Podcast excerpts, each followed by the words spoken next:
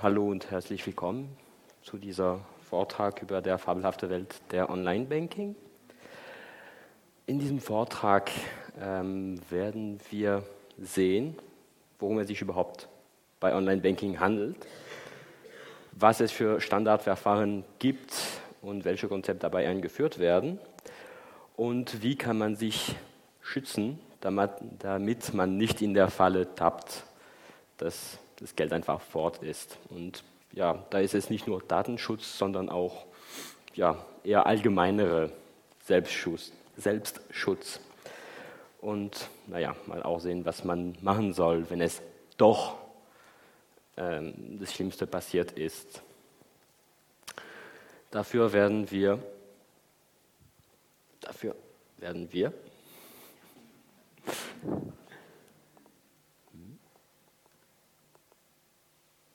Wie jetzt? Da. Ha.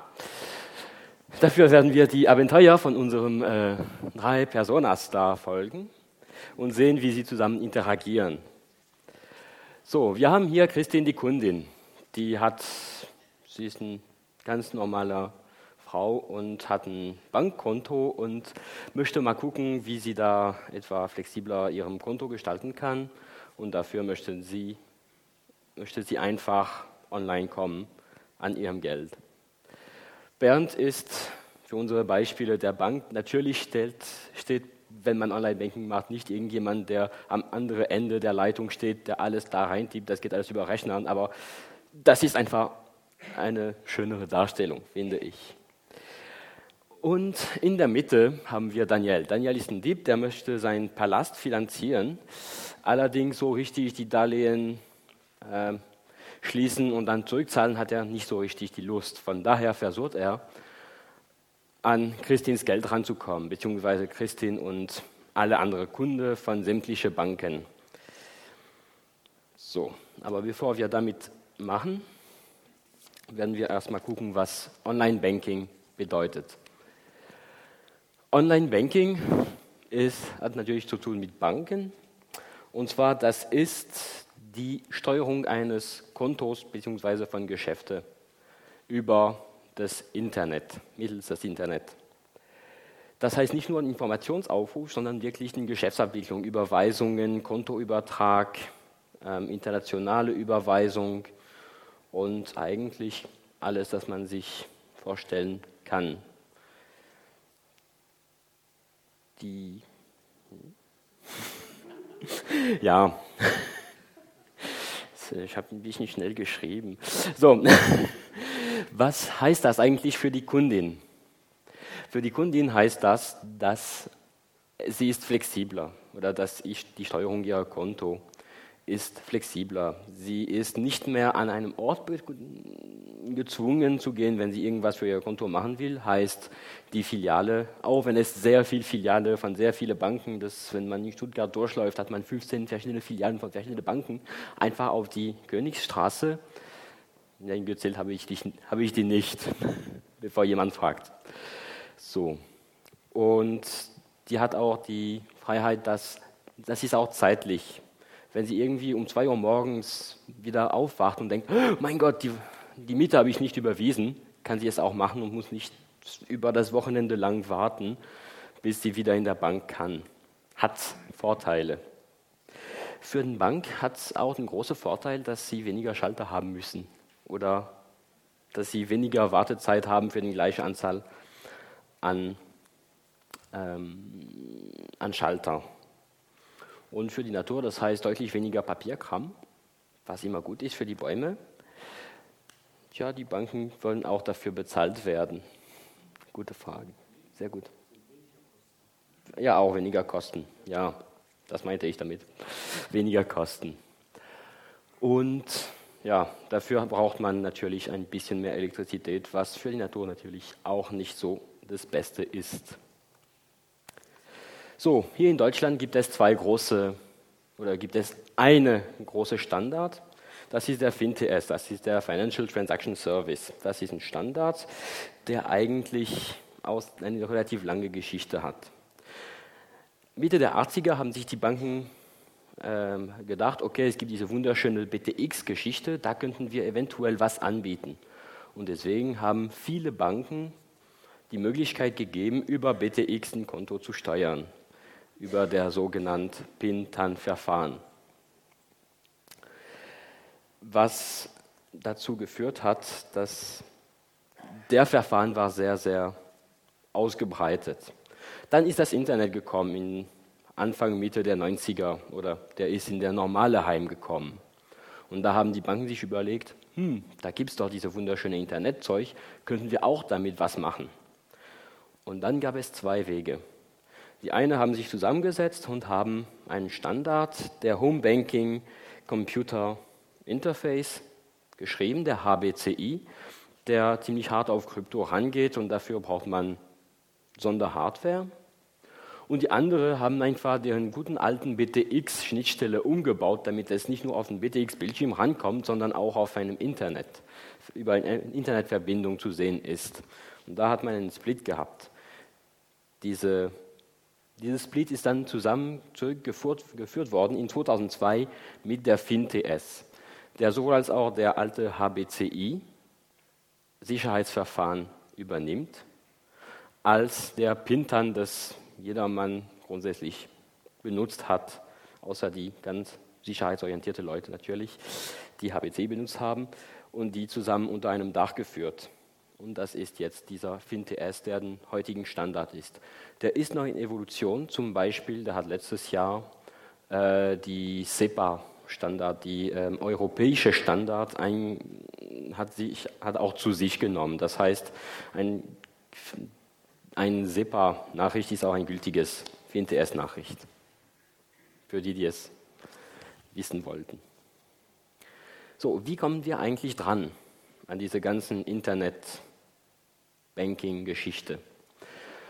Einerseits geht es über den Desktop, wie zum Beispiel das hier, das ist GnuCache, das ist auch ein Free Software, da kann man auch ganz genau reingucken, wie das alles funktioniert. Und es, das, die Sache ist, meistens wird das eher für HBCI verwendet, das heißt für diese Möglichkeit mit Sonderhardware, mit Kartenleser und also harte Krypto was nicht jedermann haben will, weil es auch etwas teurer ist. Deswegen gibt es die zweite Möglichkeit, und zwar die Web-Oberfläche. Ich habe hier die, einige Screenshots von den Konten, von den Demokonten von verschiedenen Banken. Man hat die Postbank, die Kreissparkasse Musterstadt. Ja, die Kreissparkasse haben, glaube ich, alle das gleiche ähm, Interface. Und wir haben ganz unten der französischen Bank, der die Anmeldung relativ witzig macht. Weil man muss nämlich klicken, weil wenn man das auf eine Tastatur tippt, könnte es abgehört werden. Und deswegen muss man auf die Nummern klicken. Sie, da gibt es einen kleinen Gedankenfehler. Wenn irgendjemand in der Lage ist, eine Software zu installieren auf dem Rechner, der die Tipsel ausnimmt, was blockiert denn bitte, wenn ein, wenn ein Klick kommt, ein Screenshot von dem Bildschirm zu machen? Und Ja, ein Muster wird jedes Mal neu generiert. Aber der Code ändert sich nicht. Das heißt, wenn ich klicke, ich suche den 2 und klicke auf den 2. Ja, wenn du einen Screenshot machst und siehst deine Maus auf dem Screenshot, dann hast du kein Problem mehr.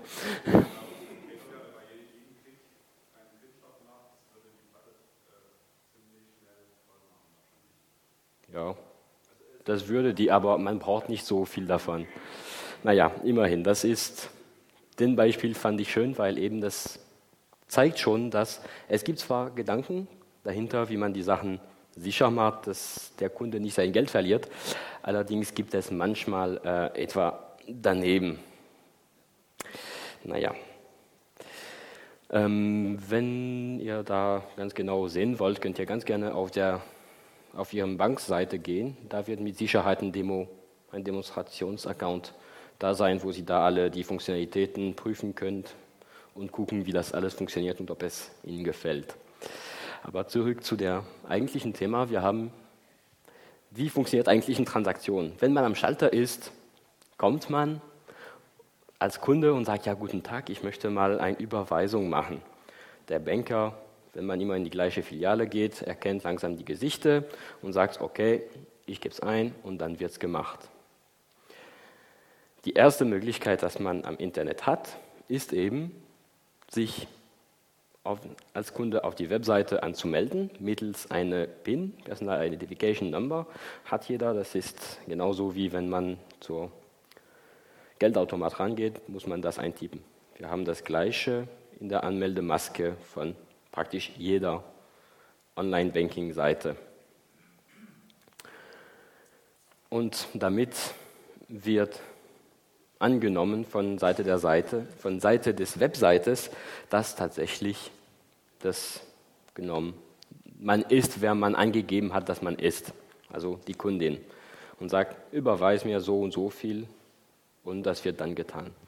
Hat das Problem, dass wenn eben einen Dieb so einen kleinen Software, einen Trojaner zum Beispiel, also einen Keylogger eigentlich, installiert hat, er bekommt ein Protokoll von jedem Tastendruck und kann sich daraus suchen, okay, das ist der Kontonummer, das hier ist ein Login oder der PIN und kann kommen an seinen eigenen Rechner und sagen, ja, hallo, ich bin die Christin, überweis mal so und so viel und die Bank kann, nicht leider, kann leider nicht wissen, dass es der tatsächliche, dass es nicht der tatsächliche Kunde ist oder die tatsächliche Kundin ist, sondern ein Dieb. Und fupp, Geld fort. Von daher ist eben diese, das Problem ist in der 80er schon erkannt worden und deswegen haben die Deutsche mit BTX schon der TAN dazu eingeführt. Der TAN ist der Transaction Number. Das ist eine sechsstellige Zufallsnummer, der nur einmal für eine Transaktion verwendet wird. Da kommt die Kundin, meldet sich genauso an und sagt immer mal, überweis mal so und so viel auf das Konto. Und dann kommt der Bank und sagt, ja, ich mach's, aber du musst mir eine zufällige Nummer, von dem das normalerweise nur wir beide haben, damit ich weiß, dass du es tatsächlich bist. Als Kunde hat man natürlich immer diese schöne Zettel mit Dance drauf und kann man der Nummer lesen, abtippen, streichen und los geht's. Das funktioniert eigentlich gut. Bis auf ein kleines Problem dass manchmal können auf verschiedene Art und Weise die Diebe Menschen dazu zu bringen, dass sie sich auf eine falsche Seite anmelden und dann, ja, dann ist schon, dann wird gefragt ganz genau, warum. Eins, zwei, drei. So, der Bernd kaudert, also der Daniel kaudert die Christin du, achte mal, wir haben gerade ein großes Problem gehabt in unserer äh, Online-Banking-Seite. Wir müssen uns sofort alles wieder neu bauen. Dafür müssen wir wirklich stellen, dass du sie bist, damit wir dich weiter freischalten können. Dafür musst du dich nur auf diese Seite anmelden.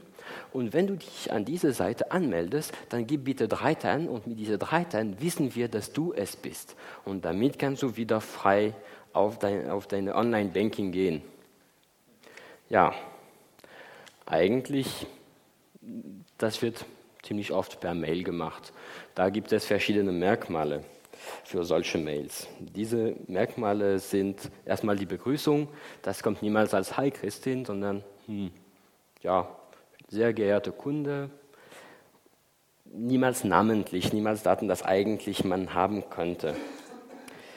Dann, das wird meistens mit komischer URL, mit was von, äh, in einer Studie als von einem Testsubjekt als diese Nummer-Dinge da oben in der Bar, also IP-Adresse für alle anderen, die das kennen, dass die URL nicht unbedingt stimmen mit was eigentlich angegeben wird oder die URL ist etwa falsch, zum Beispiel statt, das weiß ich, Baden-Württembergische Bank wird Baden-VV-Württembergische Bank eingesetzt. Tja, man guckt das und sieht man nicht unbedingt. Hm, und dann hat man schon wieder ein Problem. Dann hat man, wird immer nach persönlichen Informationen gefragt. Ja, wie heißen Sie denn? Und ähm, persönliche Infos, Datenschutztag. Wer würde freiwillig alle seine persönlichen Infos übers Internet schicken? Hände hoch. Sehr gut. Und als letztes kommt immer ähm, der Sie versuchen, der Erscheinen der Dringlichkeit zu erwecken. wenn du das nicht machst, werden wir dein Konto ausschalten oder wenn du das nicht machst, geht dein ganzes Geld fort. Aber eigentlich das Problem ist, wenn man das nicht macht, ist das ganze Geld schon fort. Immerhin, schön gekautert, hat funktioniert. Und dann, der kommt, der hat seine Tanz, er hat ein Passwort, den Username, geht ran, ich bin's die Christin, meldet sich an. Überweis so und so viel, nur wenn du mir beweist. Aber den Tan hat er. Von daher, er kann das und schupp, Geld ist fort. Tja, was kann man dagegen machen? Vor ein paar Jahren ist der sogenannte ITAN eingeführt worden.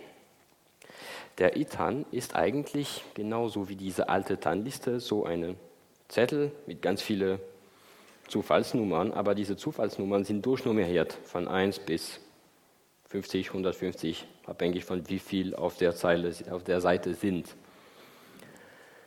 So, und mit dieser Durchnummerierung, es wird nicht mehr gefragt, dass ähm, man will unbedingt nicht irgendeine von diesen TAN, sondern der bestimmte. Und natürlich, was macht man? Natürlich gibt es eine Möglichkeit, daran zu kommen. Das ist die sogenannte Man-in-the-Middle-Attack, der Mann in der Mitte, wie hier dargestellt. So, da ist die ganze Spielerei für den Dieb, dass er, also auch mit so einem Phishing-Mail zum Beispiel oder mittels anderer Methoden, das wir später noch kurz sehen werden, wie zum Beispiel Farming, wird er daran gehen und bei dieser Anmeldung wird er sich gleichzeitig bei der Bank anmelden sieht man hier. Und die Überweisung, beziehungsweise der wird den Traffic weiterleiten auf seine eigene Seite und von seiner eigenen Seite verbindet er sich mit der Bank. Die Kundin denkt, sie ist bei der Bank, ist sie aber nicht. Hm. Von daher, sie will eine Überweisung machen. Der sagt, mach auch mal die Überweisung, nur auf ein anderes Konto. So, da kommt natürlich nur, wenn du mir beweist, dass du es bist mit der TAM-Nummer 3 und 50. Direkte Weiterleitung, ey, was ist der TAN? Also nur wenn du es mir beweist mit der TAN Nummer 53. Kundin kennt den TAN 53, gibt den weiter. Der Mann in der Mitte hat jetzt die Information, dass er brauchte, um die tatsächliche Transaktion durchzuführen. Dieser TAN 53 und leitet es weiter. Und dann ist es vorbei. Schon ist das Geld wieder da. Dagegen sind eigentlich neue Sachen gekommen, wie zum Beispiel diese, wie heißen sie, diese Ämtern. Diese Ämtern ist, das wird ähm, der, der TAN wird nicht mehr vorhergeliefert, sondern der TAN wird anhand von der Kontonummer generiert und per SMS geschickt auf der Handy von der Benutzer. Und der, hat, der kann das dann weiterleiten. Das, dadurch, dass der Kontonummer in der Berechnung der TAN reinspielt, ist das Problem, dass der Kontonummer YYY genommen wird statt XXX. Der Kontonummer YYY ergibt ein anderes TAN für diese Uhrzeit und dieser Kunde. Und von daher würde das nicht durchgehen. Der Empfängerkonto, ja. Das ist der Empfängerkonto, der da durchgeht. Oder es gibt die TAN-Generator, das wird bei anderen Banken eingestellt. Das Prinzip ist mehr oder weniger, weniger das gleiche. Man bekommt so ein kleines Kästchen und wird aufgefordert, eine Kontonummer zu tippen und anhand von der Seriennummer des Gerätes, von der Empfängerkonto und von einem in, der, ähm, in dieser Kästchen gespeicherte Code wird der TAN berechnet auf die andere Seite. Der Bank weiß ganz genau, welcher Gerät an wem gegeben worden ist, wo das Geld hin sollte, mit der Kontonummer und wie viel Uhr es ist, hoffentlich. Und damit kann das weitergehen. Ähm, bei bestimmten Banken ähm, sind die Raten, also sind die Anzahl an ähm, Betrüge deutlich gesunken, seitdem solche Verfahren eingeführt worden sind. Natürlich, da kommt immer das Problem, dass möglicherweise es kann immer noch so gemacht werden, dass es dann gerufen wird, ja, guten Tag, bla bla bla, guten Service von der Bank und wir haben das Problem, können Sie bitte beweisen, tippen Sie äh, diese Kontrollcode in Ihrem Gerät ein und wenn man da nicht so vorsichtig ist, kann man trotzdem da einraten. Das ist eigentlich, also die Banken beziehungsweise jeder, der da einspielt, ähm, geht so ziemlich viel langen, damit es relativ sicher ist, dass die Daten für alle geschützt werden. Aber es gibt immer ein großes Problem, und zwar der Mensch. Der Mensch kann dermaßen daneben geführt werden, werden wir wahrscheinlich etwas später sehen, dass es das Gefährlichste ist eigentlich der Mensch. Wie kann man so in so eine Situation kommen, dass der Mann in der Mitte überhaupt möglich ist? Das geht mittels der sogenannten Farming.